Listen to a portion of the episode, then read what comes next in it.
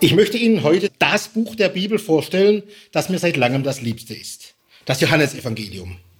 Als Leser kenne und liebe ich es schon aus Jugendzeiten und in meinem Studium der Theologie hier in Tübingen habe ich seine besondere theologische Tiefe und die Kraft seiner Anrede schätzen gelernt. Und nun arbeite ich seit über 30 Jahren als Wissenschaftler über dieses Buch und es hat seine Faszination bis heute für mich nicht verloren. Ich kann, wie einst Martin Luther, sagen, dass Johannes das zarte Hauptevangelium ist und den anderen dreien weit höher zu heben. Warum? Das möchte ich Ihnen in zwei Vorträgen erklären. Dieser erste soll sich auf die Eigentümlichkeit dieses Evangeliums konzentrieren. Inwiefern ist es anders als die anderen? Und warum? Wo kommt es her? Wie kann man seine Entstehung erklären? Und warum sind die Fragen der Herkunft vielleicht doch nicht die allerwichtigsten für sein Verständnis? Im zweiten Vortrag soll es dann um seine Theologie gehen. Seine Rede von Christus und von der Fleischwerdung, was es über Gott sagt, über das Kreuz, den Glauben und die Welt. Doch nun zu diesem Buch. Schlagen wir es auf. Im Anfang war das Wort. Und das Wort war bei Gott. Und Gott war das Wort. Dieses war im Anfang bei Gott. Mit diesen schlichten, kurzen Sätzen einer schön poetisch geformten Komposition beginnt einer der größten Texte der Weltliteratur. Das Evangelium nach Johannes, wie es in der Überschrift heißt. Die Worte klingen lapidar, uns sehr vertraut, doch umschließen sie das Ganze des Seins und des Denkens. Was ist der Anfang? Und was war im Anfang? Womit fängt alles Sein und Denken an? Und was ist das Wort oder wer ist das Wort? Griechisch der Logos, von dem hier die Rede ist. Wenige Verse danach heißt es, und das Wort, der Logos, wurde Fleisch und wohnte unter uns. Mit diesem fleischgewordenen Logos ist Jesus Christus gemeint, von dem dann im ganzen Evangelium erzählt wird. Doch wie soll man sich denken, dass dieser Logos, Jesus Christus, im Anfang war, vor dem All, vor der Schöpfung? Und wie kann man sich denken, dass dieses Wort, das Fleisch wurde, Gott war? Wie hängen dieser Logos, der Gott ist und der eine Gott der Bibel zusammen? Sind die zwei der gleiche? Oder ist der eine eigentlich zwei? Wie ist der Verhältnis zu denken? Und wie ist das Verhältnis von Gott und Welt zu denken? Und was hat das mit dem Kommen und Wirken Jesu Christi zu tun? Fragen über Fragen werfen diese Sätze am Anfang des Johannesevangeliums auf. Fragen über den Urgrund des christlichen Glaubens und über das, was die Welt im Innersten zusammenhält. Der Anfang dieses Evangeliums greift zunächst weiter zurück als alle anderen Evangelien. Markus setzt nach einer Überschrift und einem Schriftzitat gleich mit Johannes dem Täufer ein. Matthäus und Lukas erzählen zuvor noch Geschichten von der Ge Geburt Jesu und bieten einen Stammbaum, der geht bei Matthäus bis Abraham zurück und bei Lukas bis Adam. Aber Johannes greift noch viel weiter zurück auf die Weltschöpfung, ja auf den Urgrund vor der Schöpfung. Das Alte Testament beginnt mit den Worten, im Anfang schuf Gott den Himmel und die Erde.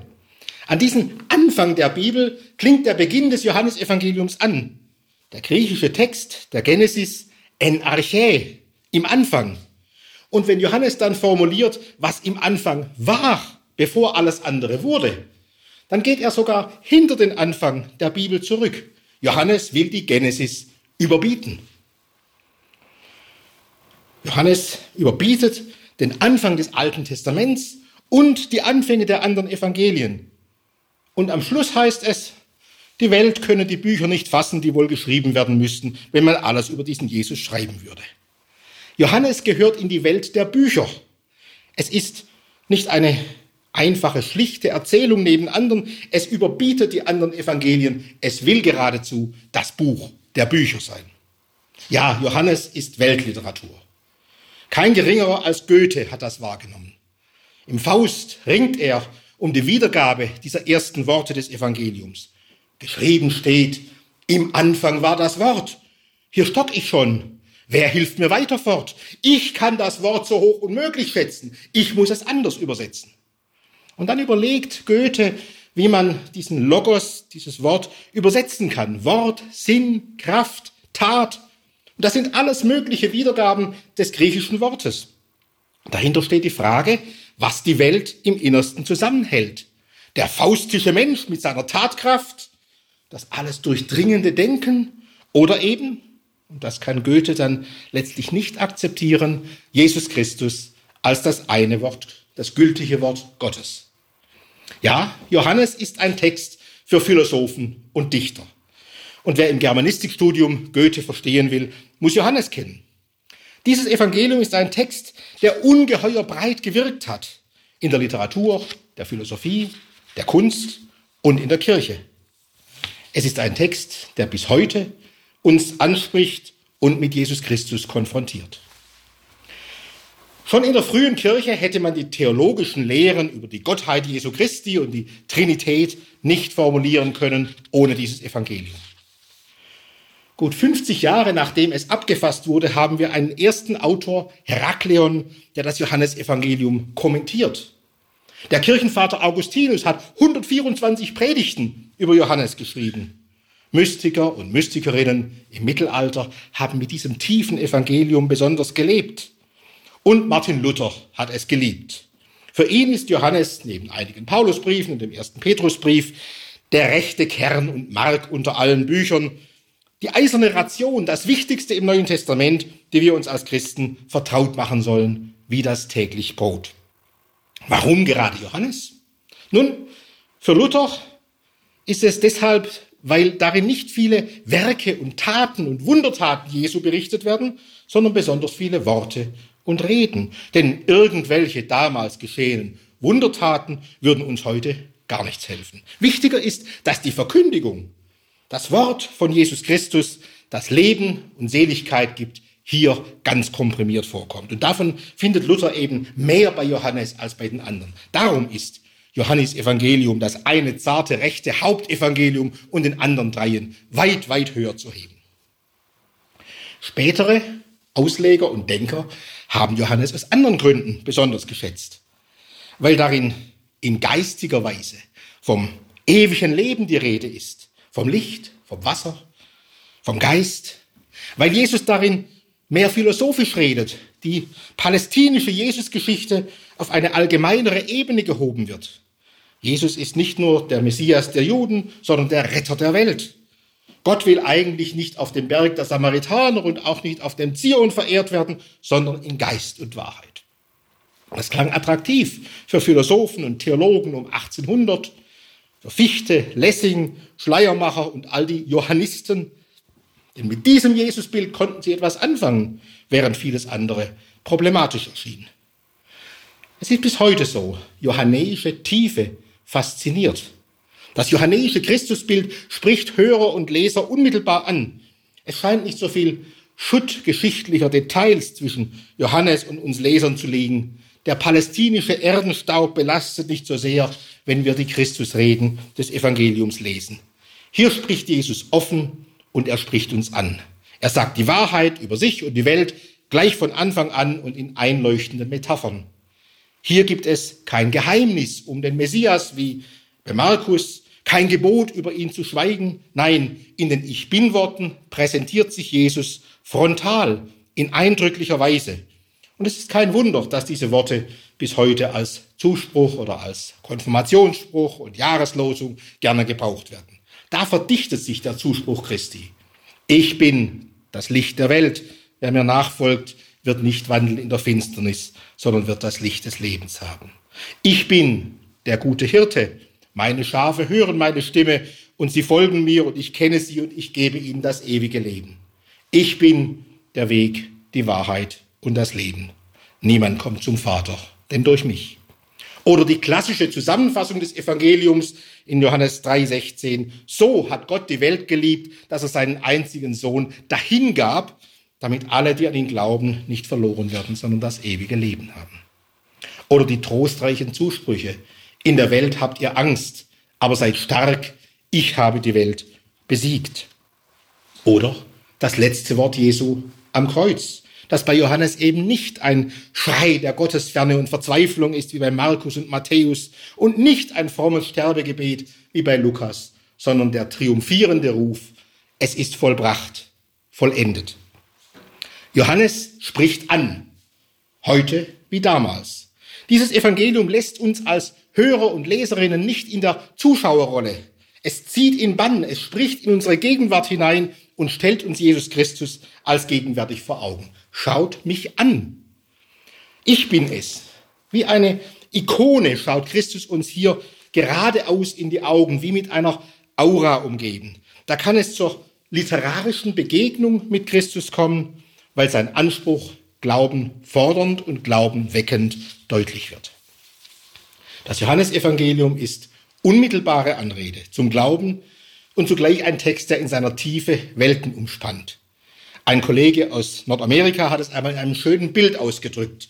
Johannes ist wie ein Wasser, in dem ein Elefant schwimmen und ein Kind warten kann. Beides. Zugänglich und doch unendlich tief. Doch führen wir uns nun genauer vor Augen, worin Johannes so anders ist. Worin besteht die Eigentümlichkeit dieses Evangeliums? Da ist zunächst dieser beeindruckende Anfang, der Prolog mit seiner Rede vom Logos, dem Wort, das Fleisch wurde. Er ist wie ein Notenschlüssel am Anfang einer Partitur. Unter diesem Vorzeichen soll alles weitere gelesen werden, die ganze Jesus-Erzählung. Am Ende des Prologs wird in die Jesusgeschichte hinübergeleitet. Da heißt es, keiner hat Gott je gesehen. Aber der einzig Geborene, der Gott ist, der hat ihn uns kundgemacht. Das heißt, in der Geschichte Jesu, die jetzt erzählt wird, ereignet sich die Offenbarung des unsichtbaren Gottes. An dem, was hier erzählt wird, kann und soll erkannt werden, wie Gott in Wahrheit ist. Die Jesus-Erzählung des Evangeliums beginnt dann mit Johannes dem Täufer und erzählt Jesu Wirken bis Passion und Ostern. Insofern ist Johannes wie die drei anderen ein Evangelium, eine verkündigende Erzählung vom Wirken, Sterben und Auferstehen Jesu. Doch ist Johannes mehr als die anderen durch lange Reden Jesu und durch Dialoge mit einzelnen Personen geprägt. Manche Abschnitte wie die Lazarus-Auferweckung oder der Prozess vor Pilatus, sind zugleich so klar in Szenen unterteilt, dramaturgisch gestaltet, dass man bei der Lektüre geradezu ein szenisches Theater vor Augen haben kann. Das Ganze ist literarisch und dramaturgisch sehr bewusst und sehr klar gestaltet. Im ersten Teil berichtet das Evangelium bis Kapitel 12 vom öffentlichen Wirken Jesu von Begegnungen mit Einzelnen, von Disputen mit Gegnern. Wunder werden erzählt und ausgedeutet. Das Größte, die Auferweckung des Lazarus, der schon vier Tage tot, schon ein Verwesender ist. Und auf dieses größte Wunder hin beschließen die jüdischen Oberen seinen Tod. Jesus zieht sich zurück.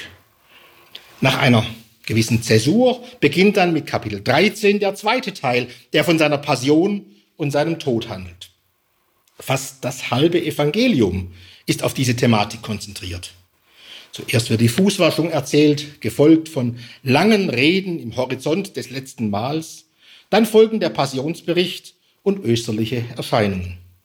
Am Ende die Angabe des Zwecks der Abfassung.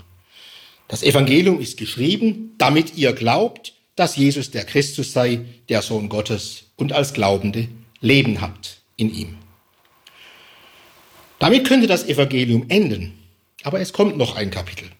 Mit einer weiteren österlichen Erscheinung am See und einem weiteren Buchschluss. Und die Forschung betrachtet dieses Kapitel gerne als Epilog oder auch als Nachtrag, obwohl wir keine Handschriften ohne dieses letzte Kapitel haben. Im ersten Teil ist dieses Evangelium geprägt von einem sich immer stärker zuspitzenden Konflikt mit zwischen Jesus und den Juden. Diese erscheinen hier merkwürdig einheitlich, gar nicht so in Gruppen von Pharisäern, Sadduzäern und anderen aufgeteilt wie in den anderen Evangelien. Im zweiten Teil läuft alles auf seinen Tod hin. Die Passion, die Kreuzigung, in der sein Weg und Wirken vollendet, vollbracht ist. Und dann folgen eben mehrere österliche Erscheinungen und Begegnungen. Und das, was da im Kontext von Ostern erkannt wird, der österliche Blick auf Jesus überstrahlt sozusagen von hinten her das Ganze der Jesus-Erzählung, den ganzen irdischen Weg Jesu.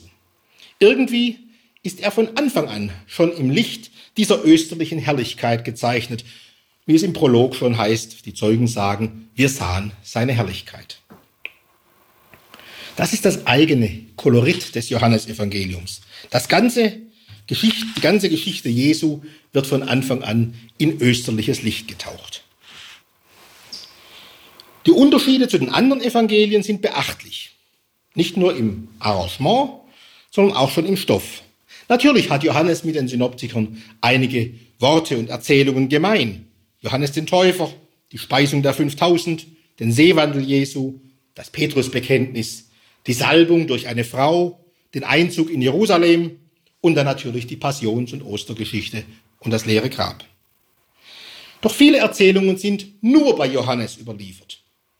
Das Weinwunder bei der Hochzeit zu Kana, das Gespräch mit Nikodemus und das Gespräch mit der samaritanischen Frau, die Heilung eines Gelähmten am Teich Bethesda in Jerusalem, die Heilung eines Blindgeborenen, die Auferweckung des Lazarus, die Fußwaschung beim letzten Mal, die Erscheinung des Auferstandenen vor Maria Magdalena. Und die Erscheinung vor dem ungläubigen Thomas. Und die letzte Erscheinung am See, wo Jesus den Jüngern das Osterfrühstück bereitet. Wie kommt Johannes zu diesen Erzählungen? Die anderen berichten sie nicht. Und warum lässt er vieles weg, was die anderen haben?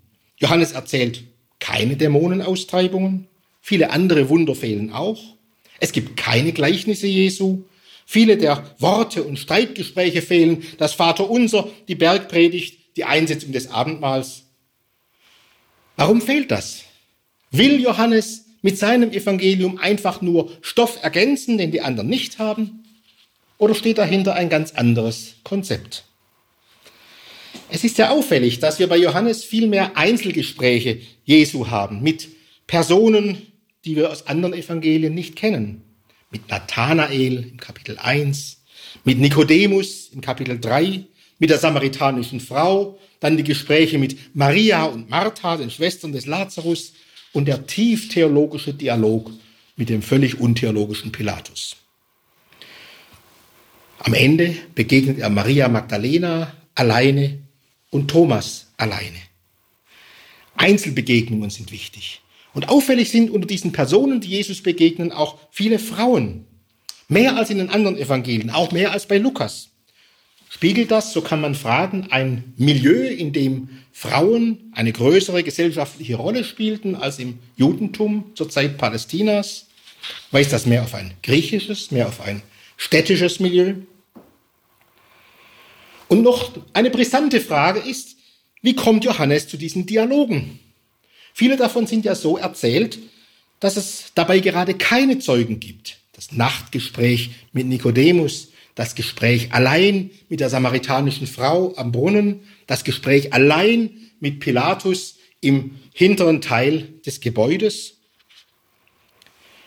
Die Konsequenz ist ganz klar, da konnten keine Jünger mithören und mitstenografieren. Wir haben es hier mit Literatur zu tun. Nicht mit einer Aufzeichnung durch einen Augen- und Ohrenzeugen. Das können und müssen Leserinnen und Leser merken in der Antike wie heute.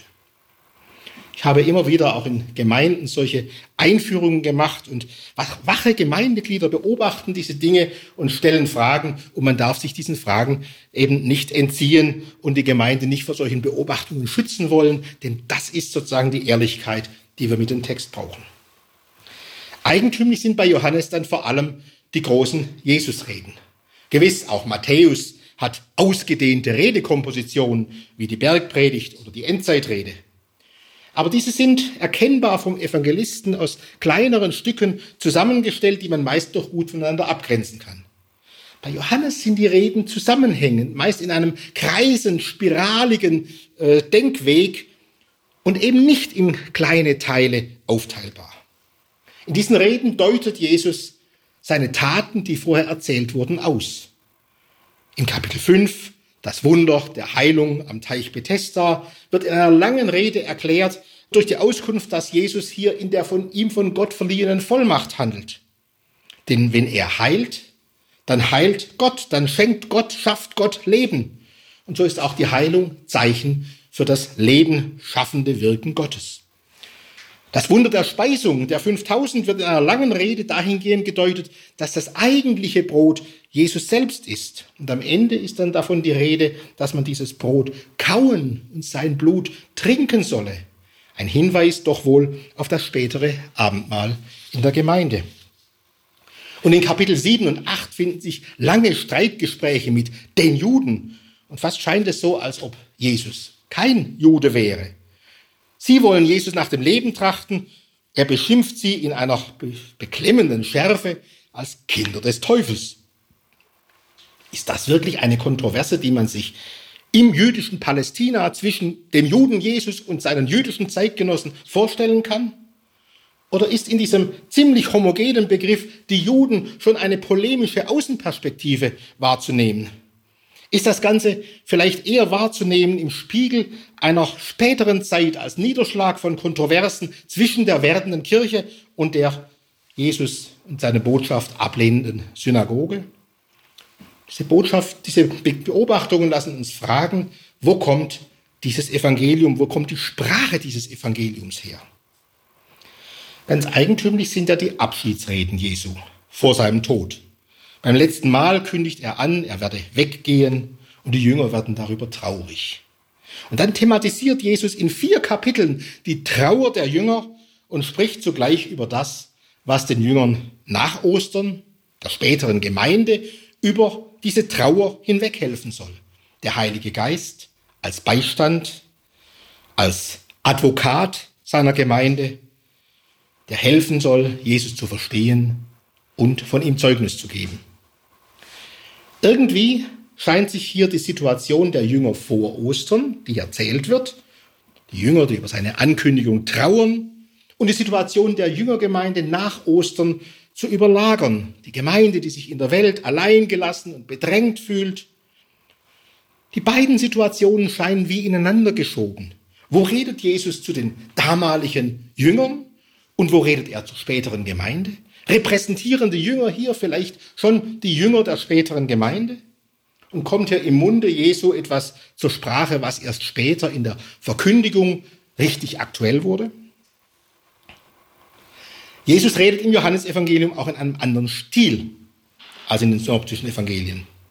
Dort haben wir meist kurze Worte, Gesprächsszenen, Gleichnisse. Hier hingegen lange Reden, mit eindrücklichen Sprachbildern vom Brot des Lebens, vom guten Hirten, vom wahren Weinstock. Und während man hinter manchen der Worte der synoptischen Evangelien noch sprachliche, grammatikalische Charakteristika des Aramäischen, der Muttersprache Jesu, erahnen kann, ist das bei den Reden des Johannesevangeliums kaum mehr möglich. Jesus spricht ein korrektes, einfaches Griechisch, kein Übersetzungsstil, sondern glattes, ursprünglich formuliertes griechisches Idiom. Eine Beobachtung ist jetzt entscheidend. In diesem gleichen Stil redet im Johannesevangelium nicht nur Jesus, sondern auch Johannes der Täufer und andere Figuren. Auch die Erzählerstimme hat den gleichen Stil und der erste Johannesbrief formuliert ganz ähnlich. Daraus kann man letztlich nur den Schluss ziehen, dass die Sprache Jesu im Johannesevangelium die Sprache derer ist, in deren Kreis das Evangelium entstanden ist, die Sprache des Evangelisten und seiner Gemeinde, nicht die Sprache des irdischen Jesus. Die ursprünglichen Worte, deren Gestalt wir aus der Überlieferung der anderen Evangelien vielleicht noch rekonstruieren können, müssen also einen Prozess der Übersetzung, ja der tieferen Transformation durchlaufen haben. Jesu Worte im Johannesevangelium sind also durchgehend in einer nachösterlichen Sprache formuliert und ausgestaltet. Und sie thematisieren, wie wir in den Abschiedsreden sehen, eben auch Probleme der nachösterlichen Zeit. Die Trauer der Jünger in der Welt oder eben auch den Konflikt mit den Juden. Auch in den Details der Jesus-Erzählung im Johannesevangelium finden wir große Unterschiede. Das fängt schon mit der Jüngerberufung in Johannes 1 an. Diese ereignet sich nach Johannes nicht am See Genezareth, wo Jesus diese Jünger, diese Fischer von ihren Netzen wegberuft. Von den zwölf ist hier auch nicht die Rede. Nein, die Jüngerberufung erfolgt anderswo. Am Jordanlauf, dort wo Johannes der Täufer wirkt, und sie wird auch ganz anders erzählt. Da sagt der Täufer zu zweien seiner Schüler, siehe, dieser ist es, von dem ich geredet habe, dieser ist das Lamm Gottes. Die zwei laufen Jesus hinterher, er dreht sich um und fragt sie, was sucht ihr? Und sie fragen ihn, Rabbi, wo wohnst du? Er lädt sie ein, kommt und seht, und sie kommen und sehen und glauben und bleiben. Und dieses Schema wiederholt sich mehrfach. Einer berichtet einem anderen von Jesus, der folgt diesem Zeugnis, begegnet Jesus in Person, wird von ihm angesprochen und am Ende ist er ein Jünger. So ist es mit Petrus und dann mit Nathanael. Ja, zum Glauben kommt man durch das Zeugnis anderer und dann durch eine Begegnung mit Jesus selbst. Und ist es nicht so bis heute? Da Jesus nicht mehr leiblich da ist, nicht mehr greifbar ist, können wir nur auf das Zeugnis anderer hin oder auf das Zeugnis der Schriften glauben. Und dann braucht es eine vertiefende Begegnung und Erfahrung. Wir können also versuchen zu überlegen, warum Johannes die Geschichte der ersten Jünger so anders erzählt. Vielleicht will er da ein Modell präsentieren, das auch in seiner Zeit, nach Ostern, für seine Gemeinde weiterhin praktikabel ist, diese Verhältnisse abbildet und bis heute von Wert ist. Auch die Wunder Jesu sind bei Johannes ganz anders ausgestaltet. Da treibt Jesus keine Dämonen aus. Er hilft auch in der Regel nicht einfach aus einer Notlage. Vielmehr demonstriert er seine Herrlichkeit, seine Vollmacht. Das erste Wunder, das betont als erstes erzählt wird, ist nicht wie in den anderen Evangelien der Exorzismus in Kapharnaum und die Heilung der Schwiegermutter des Petrus. Nein, das erste Wunder findet anderswo statt, in dem sonst unbekannten Flecken Kana bei einer Hochzeit. Jesus wandelt Unmengen Wasser in Wein. Sechs Hektoliter. Das ist spektakulär. Diese Erzählung ist voll von symbolischen Zügen. Die Hochzeit ist ja im Alten Testament schon ein Bild der Endzeit. Und der Wein in Fülle natürlich auch. Und wenn Jesus Wasser in Wein wandelt, dann ist mit ihm die messianische Zeit angebrochen. Zudem wird das Fest auf den dritten Tag datiert. Und die Leserinnen und Leser des Evangeliums mussten dabei natürlich an die Ostergeschichte denken. Vor allem aber stocken wir, wenn die Mutter Jesu ihren Sohn wohlmeinend darauf hinweist, dass der Wein ausgeht. Also irgendwas erwartet sie von ihm, auch wenn nicht klar ist, was. Und er weist sie auffällig brüsk ab. Was habe ich mit dir zu schaffen, Frau? Das heißt, lass mich in Ruhe. Warum diese Schroffheit? Und dann sagt Jesus, meine Stunde ist noch nicht gekommen. Was ist da gemeint? Seine Stunde? Geht es darum, dass er jetzt noch kein Wunder tun will? Das tut er ja dann doch gleich darauf. Erst später im Evangelium wird klar, dass die Stunde Jesu eigentlich etwas mit seinem Tod zu tun hat. Die Stunde Jesu ist noch nicht da, wenn die Juden ihn greifen wollen, aber noch nicht greifen können. Erst am Ende proklamiert er, die Stunde ist da, das Weizenkorn muss in die Erde fallen.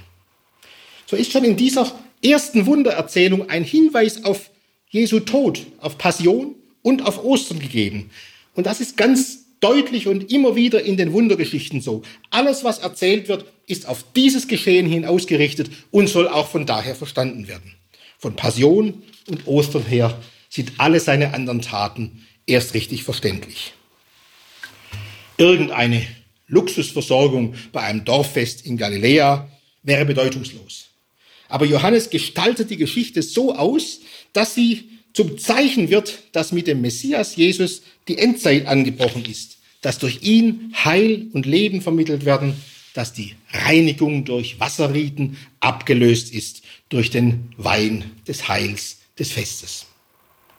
Johannes will offenbar, dass die Jesusgeschichten alle zum Zeichen werden, dass sie etwas bedeuten und dass sie so die Leserschaft ansprechen. Und deswegen stellt er sie in den Horizont des ganzen Weges Jesu, eben auch von Passion und Ostern. Sie bilden alle das Ganze des Heils ab, das Jesus gebracht hat.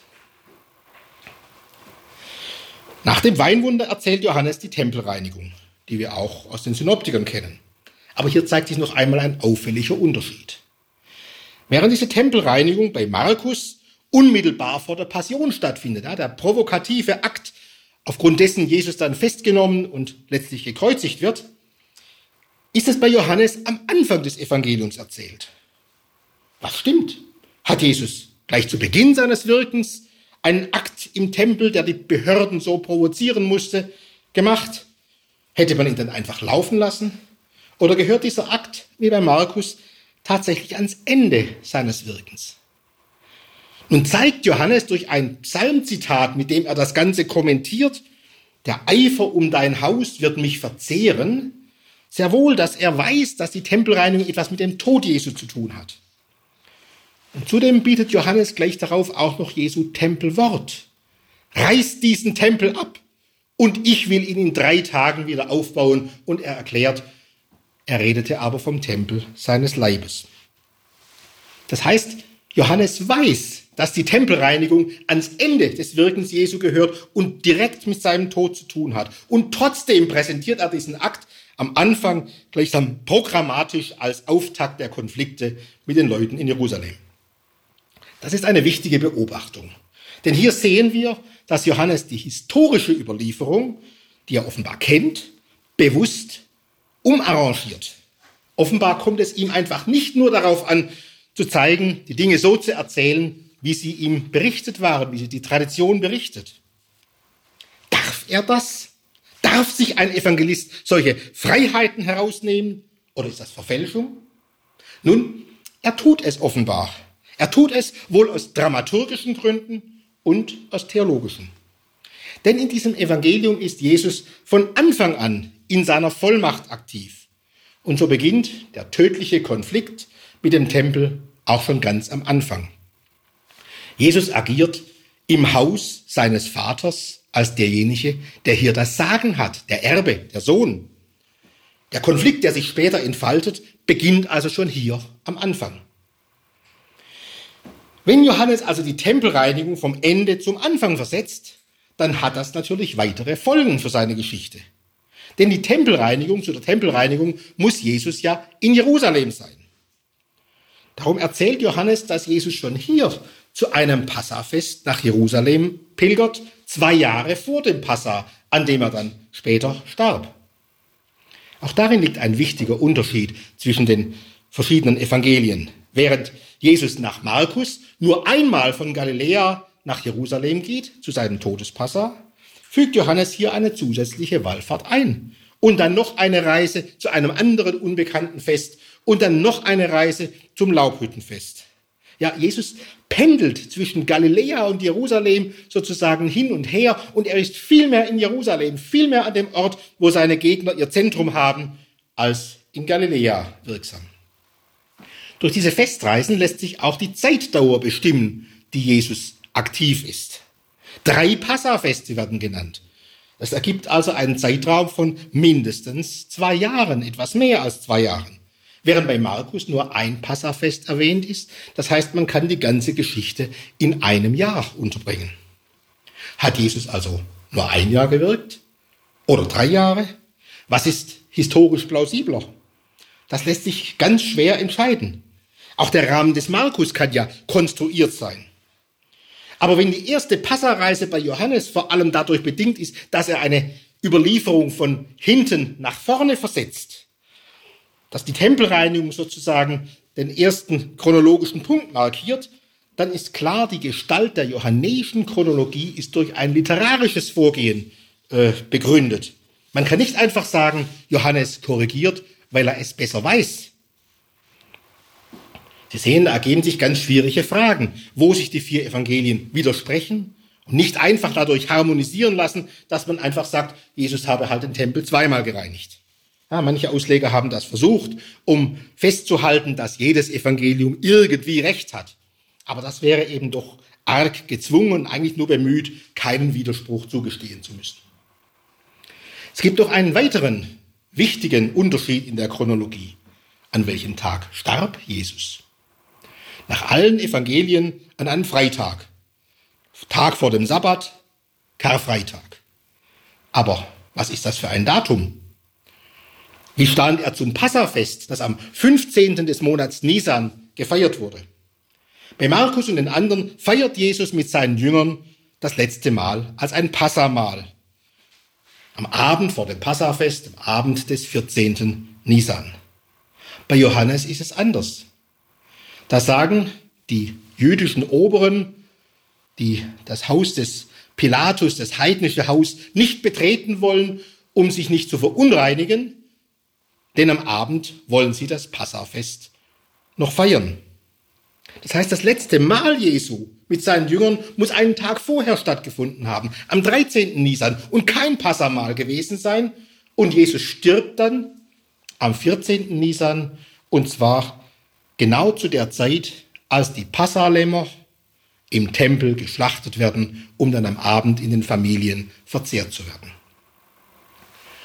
Chronologisch ist klar, die Evangelien unterscheiden sich hier um einen Tag. Den Freitag haben sie beide, aber es ist ein anderes Datum. Auch hier kann man fragen, was dürfte eher zutreffen? Und wenn wir dann sehen, dass bei Johannes Jesus von Anfang an als das Lamm Gottes bezeichnet wird und dass auch nachher noch Bestimmungen für das Passalam auf ihn angewandt werden. Ihr sollt ihm kein Bein zerbrechen, wie es im Exodus-Buch heißt, was nachher auf den Gekreuzigten angewandt wird. Dann wird deutlich, Jesus stirbt als das wahre Passalam. Und so ist auch eher plausibel, dass das Johannesevangelium das Datum seines Todes auf diese Symbolik hin ausgerichtet hat. Der irdische Jesus hat, wie Markus berichtet, mit seinen Jüngern ein Passamahl gefeiert und damit dabei wohl auch deutende Worte gesagt, dies ist mein Leib, dies ist mein Blut für euch. Und dann wurde er verhaftet und nach einem nächtlichen Prozess am Passafest wohl öffentlich zur Abschreckung gekreuzigt. Johannes verschiebt dies, verschiebt diese Aktion um einen Tag nach vorne aus Gründen der theologischen Symbolik, um Jesus als Passalam zu präsentieren. Nun sind wir bei der Feststellung der Unterschiede zwischen Johannes und den anderen schon dahin gelangt, dass wir zu erklären versuchen, warum Johannes so anders erzählt. Aus dramaturgischen Gründen und aus theologischen Gründen. Und an manchen Stellen muss man dann auch entscheiden, wer hat historisch eher recht. Da gibt es kein sowohl als auch und es wäre unredlich, sich diesen Fragen aus Gründen der Pietät gegenüber dem Gotteswort einfach zu verschließen. Wenn wir das Wort ernst nehmen, dann müssen wir auch so genau hinschauen und diese Unterschiede zwischen den Evangelien aufrichtig festhalten. Das sind kritische Fragen, aber denen muss man sich gerade stellen. Und wer sie sich und anderen verbietet, herumeiert, um sich eine Entscheidung zu ersparen oder das Wort nicht zu kritisieren, der wäre gerade nicht bibeltreu. Wer so vorgeht, nimmt die Texte eben doch zu wenig ernst nur um die eigene Weltanschauung zu stützen, die der Bibel nicht widersprechen darf. Johannäisch gesprochen wird die Inkarnation dabei nicht ernst genommen. Denn das biblische Wort ist eben doch ein menschliches, gestaltetes, literarisch ausgestaltetes Wort von Autoren, die ihren Stoff auswählen, ihre Erzählung gestalten, theologisch und dramaturgisch und ihre Botschaft haben. Und das gilt es ernst zu nehmen. Ich meine, der Evangelist gibt eine gute Begründung dafür. Er zeigt nämlich, dass er weiß, dass er die Jesusgeschichte nicht einfach so erzählt, wie sie allen Zeitgenossen vor Augen gestanden hätte. Er ist sich bewusst, dass er Passagen aus der älteren Tradition umstellt. Er ist sich bewusst, bei der Tempelreinigung oder auch den Beschluss des Hohen Rates über den Tod Jesu, der nun voraus bereits nach der Lazarus-Erweckung äh, fällt, da verändert er die Gestalt der Passionsgeschichte aus dramaturgischen Gründen. Der Evangelist weiß auch, was er tut, wenn er die Wundergeschichten so symbolisch ausdeutet und so symbolisch gestaltet, dass diese Worte und diese Taten Jesu ganz auf das Ganze der Jesusgeschichte und seines, seinen Weg und seine Passion, seine Auferstehung bezogen sind. Und Johannes verändert diese Jesusgeschichte nicht heimlich. Er legt sein Vorgehen offen. An zwei Stellen des Evangeliums heißt es nämlich, nach dem Tempelwort Jesu, das die Juden missverstanden und beim Einzug in Jerusalem, dies verstanden seine Jünger zuerst nicht, aber als er auferstanden war von den Toten, da erinnerten sie sich und verstanden seine Geschichte, seine Worte, die Schrift. Und der, der diese Erinnerung bewirkt hat, der ist nach dem Johannesevangelium der Heilige Geist, der Paraklet, von dem Jesus in den Abschiedsreden sagt, er werde die Jünger erinnern und lehren an alles das, was er gesagt habe. Mit diesen kleinen Erläuterungen macht Johannes deutlich, das Bild, was er vom Wirken Jesu zeichnet, ist nicht einfach das Bild der Zeitgenossen, sondern ein Bild, das sich der Erinnerung nach Ostern, letztlich der Wirkung durch den Heiligen Geist verdankt, der sie erinnert hat, der sie das Ganze neu durchdenken und neu verstehen lehrte und damit auch die Schrift neu verstehen lehrte. So entstand das Bild der Geschichte Jesu, wie es Johannes zeichnet und das sich dann auch eben so von den anderen drei Evangelien unterscheidet. Johannes versteckt diese Einsicht nicht, er gibt nicht einfach vor, ich zeichne ein Bild des historischen Jesus, wie es jedem Zeitgenossen vor Augen gestanden hätte. Vielmehr ist klar und offen bekundet, was hier vor Augen geführt wird, ist Ergebnis eines längeren Prozesses des Verstehenlernens, des Lesens und Bedenkens der Schriften und der Belehrung durch den Heiligen Geist. Insofern ist nach johannäischer Überzeugung tatsächlich der Heilige Geist der eigentliche Autor, der hinter diesem Evangelium steht. Aber nun müssen wir doch der Frage nachgehen, wo dieses Evangelium herkommt. Was sind seine Quellen? Wie alt ist es? Und was können wir über den Autor oder seine Entstehung sagen? Diese johannäische Frage ist eine der schwierigsten historischen Fragen in der Erforschung des Urchristentums. Viele halten sie für unlösbar und sicheres werden wir am Ende nicht wissen. Vielleicht ist diese Frage eben auch nicht die allerwichtigste zum Verstehen des Evangeliums, nach dem, was ich bisher versucht habe zu zeigen. Ich habe ja bislang bewusst Beobachtungen zum Text vorgetragen, damit wir sehen, was da passiert, wie der Autor vorgeht. In manchen konservativen Kreisen geht man den umgekehrten Weg. Man versucht die Autorfrage zu klären und wenn man dann irgendwie die traditionelle Sicht verteidigt hat, dass der Autor des Evangeliums ein Jünger und Apostel, ein Augenzeuge des Wirkens Jesu war, dann ist alles weitere klar. Der Augenzeuge muss es ja besser wissen. Er ergänzt und korrigiert die anderen und hat historisch Recht. Nur, dann haben die anderen Unrecht. Wenn der irdische Jesus so gesprochen hätte wie im Johannesevangelium, dann hätte er nicht so gesprochen wie in den synoptischen Evangelien. In knappen Sprüchen, in Gleichnissen, in der erkennbaren aramäischen Diktion. Und wenn er tatsächlich so gesprochen hat, in dieser aramäischen Diktion, in knappen Sprüchen und Gleichnissen und der Sprachform, die wir hinter dem Vater unser sehen können, dann hat er nicht so gesprochen wie im Johannesevangelium. War die Tempelreinigung am Ende oder war sie am Anfang? Auch da muss man sich entscheiden. War das letzte Mal ein Passamal oder nicht? Diese Fragen erlauben eben kein sowohl als auch, sondern fordern eine Entscheidung. Und diese ist meines Erachtens klar. Die anderen Evangelien sind näher am Jesus der Geschichte. Bei Johannes liegt eine Transformation vor.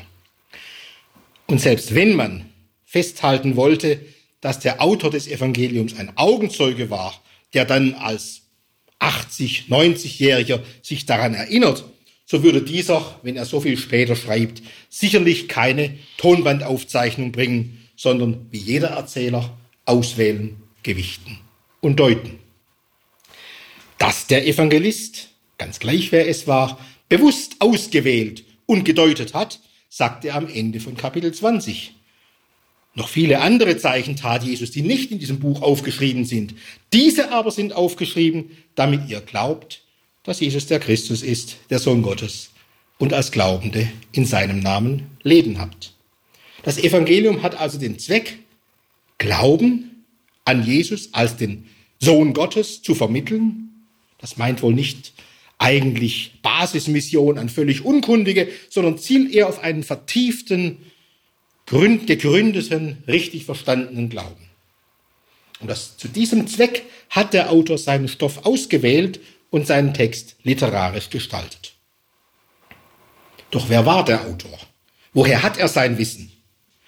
Nun, gegen Ende des zweiten Jahrhunderts, also fast 100 Jahre nach der Entstehung dieses Evangeliums, war man sich in der Kirche darüber weithin im Klaren.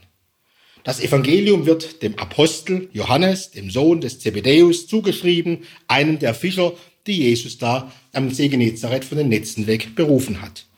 Diesen Jünger sah man im Evangelium präsent in dem Jünger, den Jesus liebte, der beim letzten Mal bei Jesus auf dem Ehrenplatz direkt neben ihm sich befindet.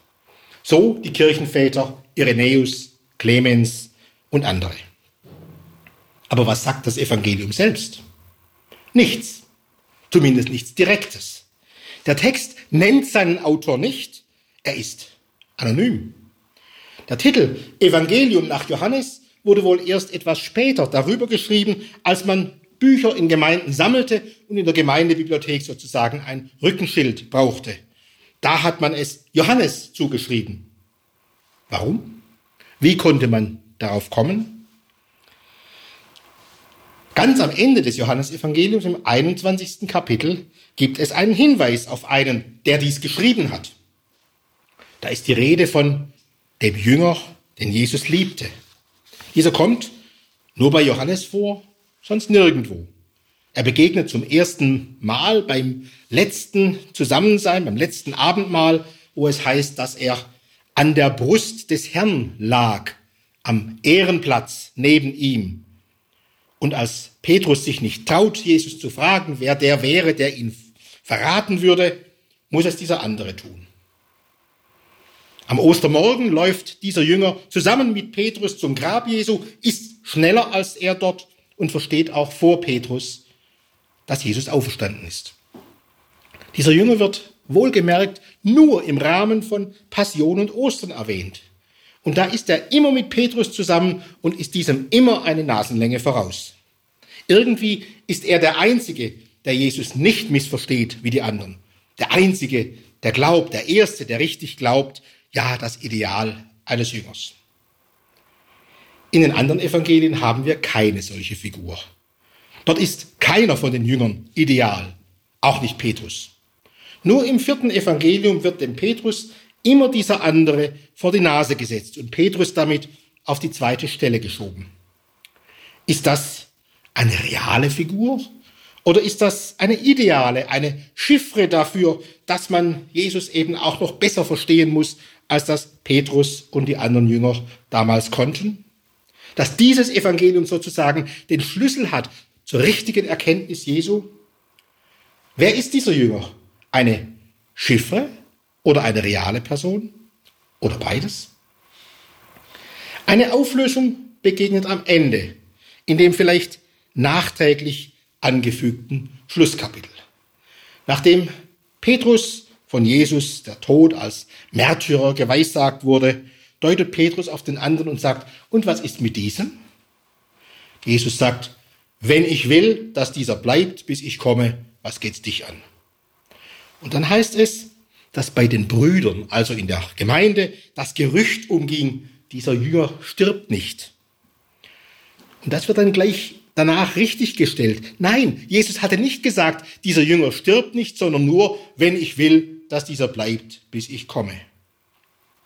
Wie lässt sich diese eigentümliche Korrektur der Meinung des Gerüchts unter den Gemeindegliedern verstehen? Das ist ja nicht gerade schmeichelhaft, wenn von ihnen gesagt wird, dass sie Jesu Wort einfach missdeuteten durch so ein eigenmächtiges Gerücht.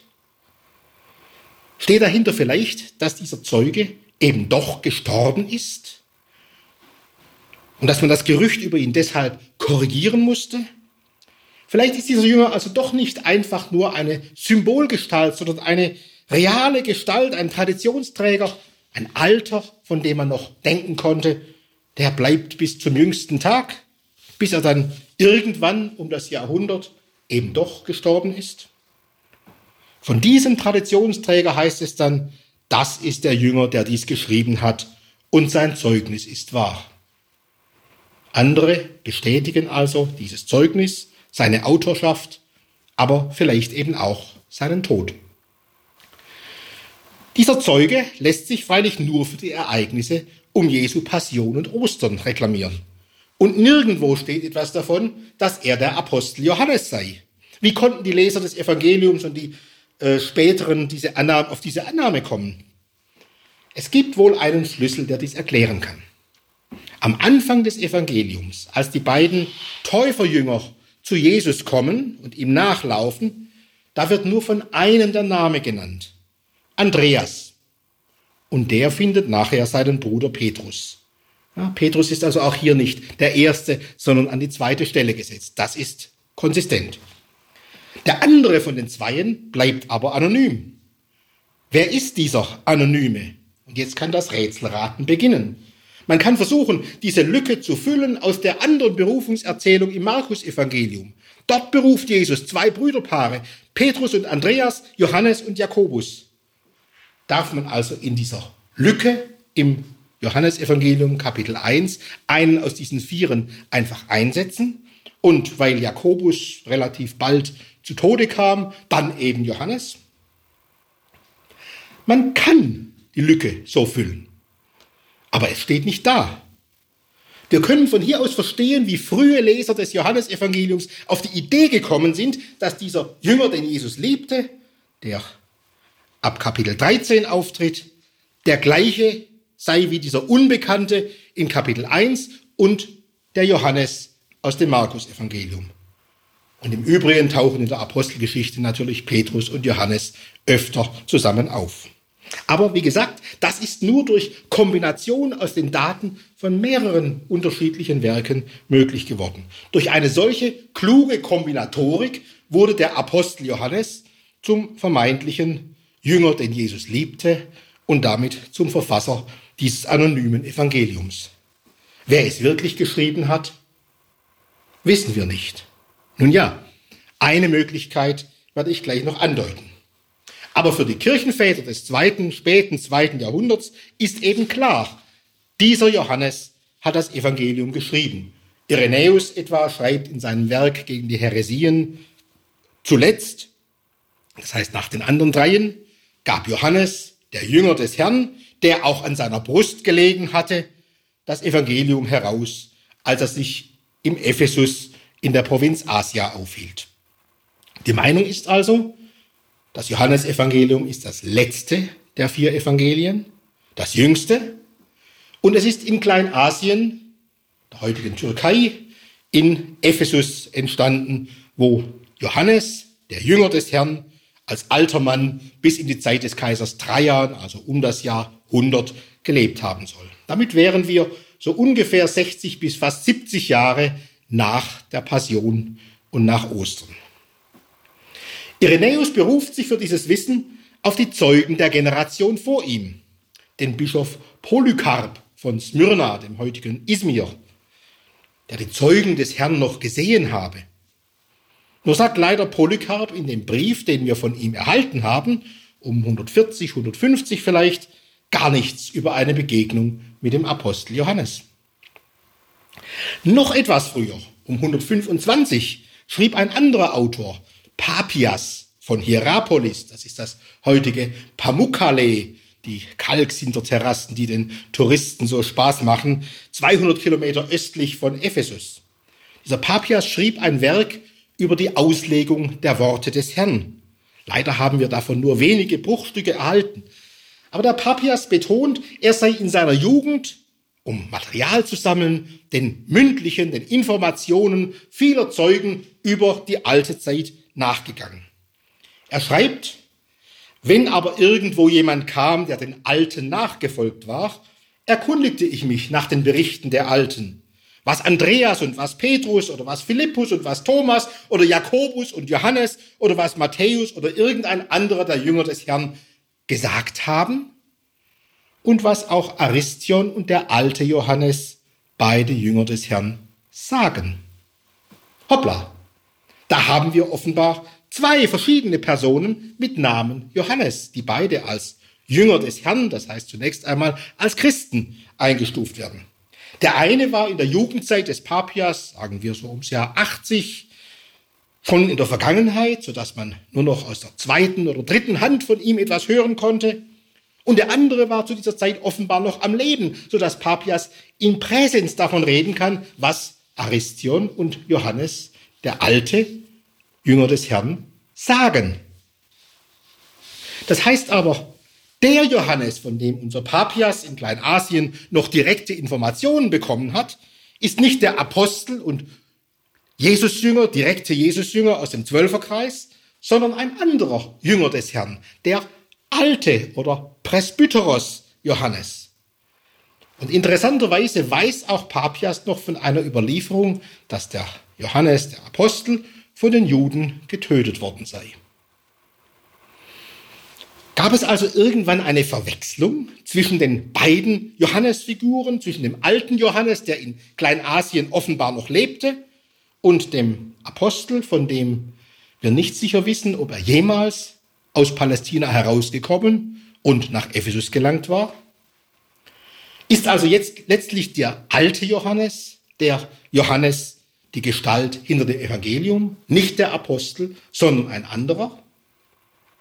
Das Ganze könnte dadurch noch bestätigt werden, dass wir in unserem Neuen Testament, in den beiden kleinen Johannesbriefen, zweiten und dritten Johannesbrief, eine merkwürdige Absenderangabe haben. Der alte, Hopresbyteros, ein Ehrentitel. Und diese Briefe wurden nachher auch mit einem, mit einer Überschrift versehen, Johannes 2 und 3. Also war so ein Alter, wie der da bezeichnet wird oder sich selbst bezeichnet, offenbar eine Autorität, ein Traditionsträger im Kreis, in dem das Johannesevangelium entstanden ist. Aber auch diese Hypothese, die mein Tübinger Lehrer Martin Hengel stark gemacht hat, lässt sich nicht positiv belegen. Wer die Gestalt war, der das Evangelium geschrieben hat, das bleibt in einem Halbdunkel. Das bleibt nicht klar. Ja, das Werk will uns offenbar auch nicht wegen eines prominenten Autors, nicht wegen eines besonders inspirierten Autors eine Autorität sein, beeindrucken, sondern durch das Zeugnis in der Sache, durch seine Erkenntnis Jesu Christi und durch den Heiligen Geist. Das ist seine wahre Autorität. Kommen wir noch einmal zurück zu der Aussage, dass die Jünger Jesu zunächst nichts verstanden, sondern sich erst nach Ostern erinnerten und begannen Jesu Taten, sein Geschick, seine Worte und das Zeugnis der Schrift besser zu verstehen. Dann ist der, auf den die Erinnerung und das Verstehen zurückgeführt wird, eben der eigentliche Autor des Evangeliums. Ich meine, das ist das Wichtige, der Heilige Geist, der hier als Lehrer präsentiert wird. So ist das Johannesevangelium eigentlich das Evangelium des Geistes. Es ist autoritativ und später kanonisch, nicht einfach deshalb, weil es von einem besonderen Apostel, von einem Augenzeugen herkäme. Es ist keine formale, sondern eine sachliche Autorität. Christus wird hier in neuer Tiefe, in neuer Durchdringung vor Augen gestellt und dieses Christusbild, diese Erkenntnis verdankt sich dem Wirken, dem Lehren des Heiligen Geistes. Clemens von Alexandrien, auch einer der Väter am Ende des zweiten Jahrhunderts, hat es einmal so formuliert. Nachdem die anderen drei Evangelisten die leiblichen Dinge über Jesus aufgeschrieben haben, hat Johannes ein geistliches, ein geistiges Evangelium geschrieben. Eben eines, das in seiner Durchdringung, in seinem Verstehen über die anderen hinausgeht. Aber was war die Grundlage, die unser Johannes, wer auch immer es war, zur Verfügung hatte. Was waren seine Quellen? Wie konnte er an seine Informationen kommen? Nun, darüber haben die Forscher viel Tinte vergossen. Man vermutete Quellen hinter dem Prolog, hinter den Wundergeschichten, hinter den Reden, hinter der Passionsgeschichte. Und alle diese Hypothesen konnten sich nicht wirklich halten. Eine Quelle scheint mir aber sicher zu sein. Johannes kennt die ältere Jesus-Tradition, vermutlich aus dem Markus-Evangelium. Viele der Episoden aus Johannes lassen sich als deren Weiterdeutung lesen. Ich möchte das nur an einem Beispiel verdeutlichen. Gethsemane. Markus und die anderen, Matthäus und Lukas, erzählen, dass Jesus vor seiner Passion betete im Garten, dass dieser Kelch, wenn Gott will, an ihm vorübergehe, dass er vom Tod verschont werde. Da zittert Jesus vor dem Tod. Ganz menschlich würde er lieber ausweichen vor diesem Kreuzesgeschehen. Menschlich verständlich, aber eigentlich fatal. Was wäre, wenn Jesus hier sich geweigert hätte, ans Kreuz zu gehen? Wäre dann der ganze Heilsplan gescheitert? Kein Wunder, dass Johannes diese Szene nicht berichtet. Hier ist Jesus ja ganz wissend und ganz souverän. Freiwillig geht er in den Tod. Er weiß, was geschehen muss. Er vollendet sein Werk in Einheit mit dem Vater und ein Ausbrechen, ein Verweigern vor dem Ziel ist nicht denkbar. Johannes bietet also keine Gethsemane-Erzählung, aber er kennt sie. Und was macht er? Er formuliert sie um. Johannes 12, 27 sagt Jesus im Gebet zu Gott, jetzt ist meine Seele erschüttert. Und was soll ich sagen? Vater, hilf mir aus dieser Stunde. Nein, denn darum bin ich in diese Stunde gekommen. Vater, verherrliche deinen Namen. Das ist wie eine Korrektur des Gethsemane-Gebets. Jesus betet nicht um Errettung vor dem Tod, sondern besser darum, dass Gottes Name verherrlicht werde. Und später bei der Verhaftung, als er sich dem Kommando selbst ausliefert und den Petrus mit seinem Schwert auch noch zurückweist, sagt er, soll ich den Kelch nicht trinken, den mir mein Vater gegeben hat? Wieder formuliert Jesus genau im Gegensatz zu dem, was im Markus-Evangelium von Gethsemane erzählt ist. Der Johannesevangelist kennt das Markus-Evangelium. Aber wenn es wahr ist, dass Jesus mit dem Vater eins ist, dass er nur seine Sendung vollenden will, dann kann er in Wahrheit nicht so gebetet haben, wie das bei Markus steht. Und so bietet Johannes eine Korrektur. Nein, so will ich nicht beten, sondern anders. Er trinkt den Todeskelch freiwillig und bewusst. Johannes kennt Markus, von daher hat er das Gerüst der Jesusgeschichte und auch manche der Einzelerzählungen. Und ich glaube, man kann auch zeigen, dass der Evangelist damit gerechnet hat, dass manche seiner Leser dieses Evangelium in dieser Form kannten. Doch er verändert die Geschichte nicht willkürlich, sondern im Licht seiner eigenen, vom Geist vermittelten Christuserkenntnis.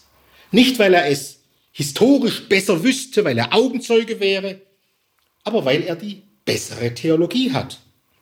Und dieser Anspruch spiegelt sich auch darin, dass der Lieblingsjünger, dem Petrus, dem Gewährsmann der älteren Jesus-Tradition, immer eine Nasenlänge voraus ist. Das Johannesevangelium setzt sich also mit der älteren Jesus-Tradition auseinander und setzt sie voraus. Und dazu kommen natürlich weitere Traditionen, die in den Gemeinden um das vierte Evangelium äh, herumgingen und dort geprägt waren. Diese kann man oft nur noch unpräzise vermuten, zum Beispiel wenn sich manche Wendungen im Evangelium und im ersten Johannesbrief öfter finden. Oder wenn im ersten Johannesbrief auf eine Lehre oder einen Wissen der Adressaten Bezug genommen wird, dann lässt sich daraus vorsichtig erschließen, wie in diesen Gemeinden verkündigt und gelehrt wurde. Und diese Sprache begegnet dann auch in der Formulierung der Jesusreden im Evangelium. Die Forschung redet in diesem Zusammenhang von der johannäischen Schule. Damit ist an sich nicht viel gewonnen, denn das war kein Schulbetrieb in einem geläufigen Sinne, wie alte Philosophenschulen arbeiteten, aber doch vielleicht ein gemeinsames Lesen und Durcharbeiten, Durchdenken der Schriften und der Jesusgeschichte und ihrer Konsequenzen.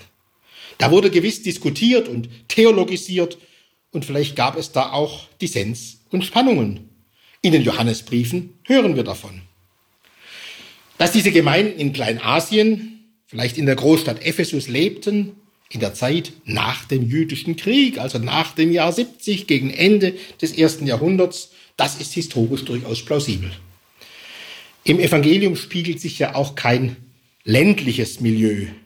Es ist eher ein städtisches, auch kein arme Leute-Milieu, eher gehoben. Die Menge Wein bei der Hochzeit, die Menge Parfum beim Begräbnis Jesu, ein königlicher Beamter, ein jüdischer Ratsherr, ein Jünger, der dem hohen Priester bekannt war und auffällig die große Zahl von Frauen, mit denen Jesus im Gespräch kommt. Das alles lässt sich leichter im Umfeld einer hellenistischen Großstadt wie Ephesus vorstellen. Waren Sie schon einmal dort in Ephesus, im Antiken?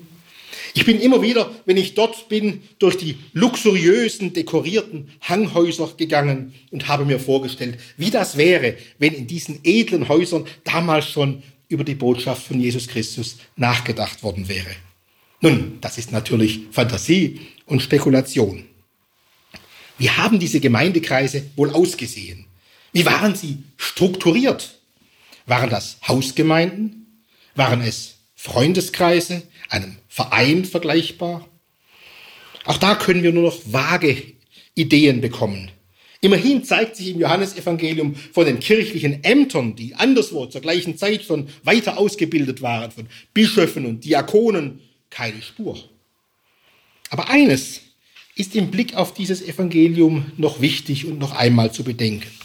Diese heftige Polemik gegen die Juden. Bis dahin, dass Jesus in Johannes 8 seine jüdischen Zeitgenossen als Teufelskinder beschimpft.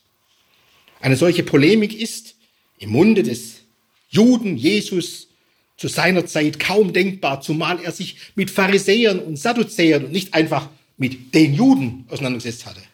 Alle seine Zeitgenossen waren ja Juden.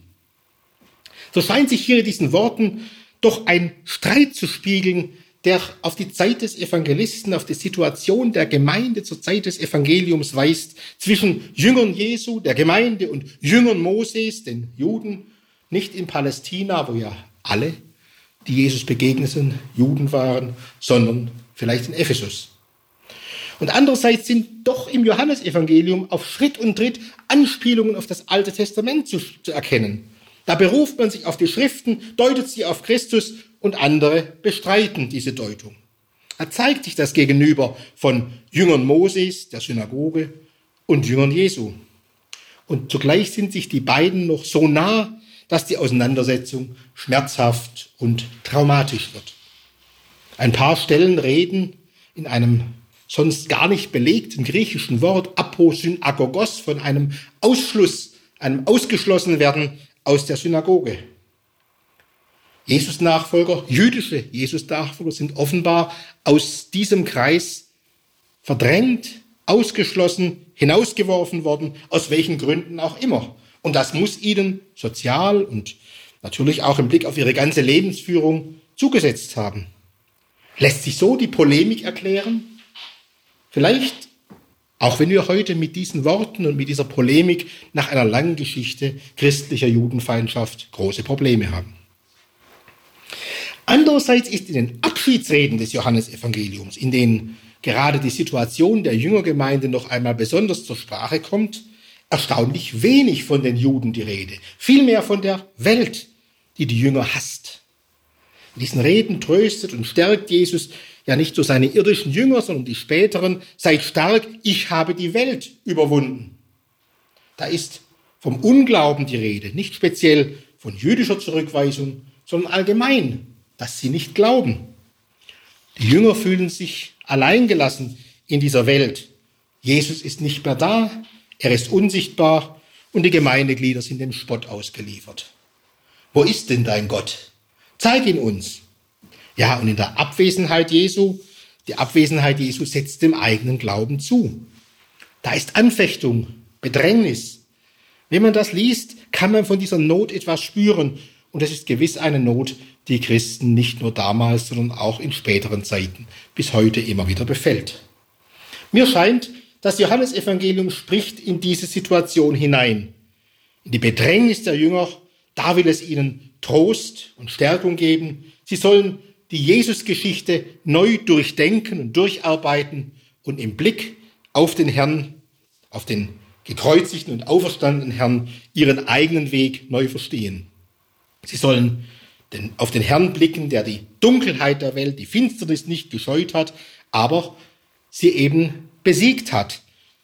Das Licht scheint in der Finsternis und die Finsternis hat es nicht ergreifen und unterdrücken können, so kann man das übersetzen So heißt es schon ganz am Anfang des Evangeliums. Und am Ende der Abschiedsreden sagt Jesus den Jüngern zu, ich habe die Welt besiegt. Wenn die Jesusgeschichte so im Licht von Ostern präsentiert wird, dient sie zur Stärkung der verunsicherten und angefochtenen Jünger. Durch eine bessere Theologie, durch ein besseres und klareres Bild dessen, wer Jesus Christus ist und was sein Tun bedeutet, sollten sie zu einem neuen, vertieften Glauben kommen, Mut fassen und diese Botschaft weitertragen. Wie mich der Vater gesandt hat, so sende ich euch. Das ist der Auftrag, mit dem die österliche Begegnung der Jünger mit dem Auferstandenen schließt. Und auch wenn wir die Adressaten des Evangeliums und ihre Situation nur noch bruchstückhaft rekonstruieren können, so ist doch dieses Schlusswort eines, mit dem das Johannesevangelium die Kirche weit über die ersten Adressaten hinaus immer wieder neu an ihre Aufgabe und ihre Grundlage erinnert.